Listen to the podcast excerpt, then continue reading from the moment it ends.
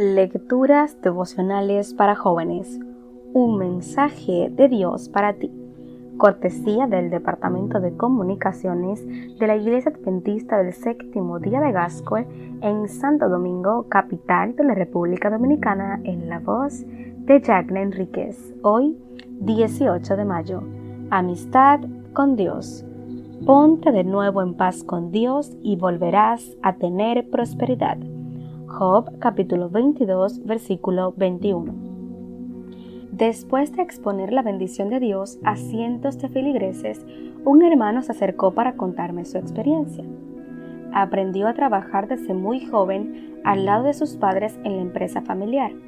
Uno a uno de sus hermanos mayores se había independizado y ahora tenían sus propias empresas, que administraban con mucho éxito. Pero él permanecía en casa trabajando con sus padres un día decidió probar suerte y pidió crédito en un banco para comenzar su propio negocio. Pero en menos de un año experimentó un estruendoso fracaso. Regresó al lado de sus progenitores nuevamente. Al preguntar a su madre por qué a sus hermanos le salían bien las cosas y a él no, ella le dio una respuesta contundente. Ellos aman y sirven a Dios, y tú no. Hazte amigo con Dios y regresa a Él. Busca una joven de la iglesia y cásate. Esa es la diferencia con tus hermanos. Aunque este razonamiento no es del todo cierto, pues hay muchos ricos que no aman a Dios y muchos cristianos que no prosperan en los negocios. Las palabras de su madre lo hicieron recapacitar y después de un tiempo decidió intentarlo una vez más.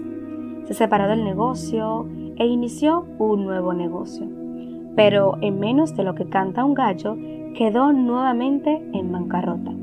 Una vez más, su madre le dio el mismo consejo. Hazme caso, ese es el secreto del éxito de tus padres y tus hermanos.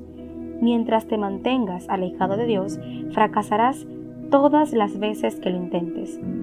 Job capítulo 22 versículo 21 al 28. Después de leer el pasaje que su madre le escribió en un papel, decidió hacerle caso. El sábado fue a la iglesia, oró después de muchos años de no haberlo hecho. Cantó y su corazón quedó prendido de la joven mujer que lo recibió en la entrada. Después de asistir un tiempo a la iglesia, el mismo día que se bautizó, le pidió a aquella joven que fuera su novia. La vida le dio un vuelco, paz, armonía con Dios y un anhelo de hacer las cosas mejor. Se casó y al tiempo decidió intentarlo de nuevo en el mundo de los negocios. El éxito no se hizo esperar. Su mamá tenía razón. Visité la empresa de este hermano y me sorprendió la limpieza, el orden y la felicidad de todos sus trabajadores. Hoy Dios te dice, aprovecha este momento para afirmar tu amistad conmigo.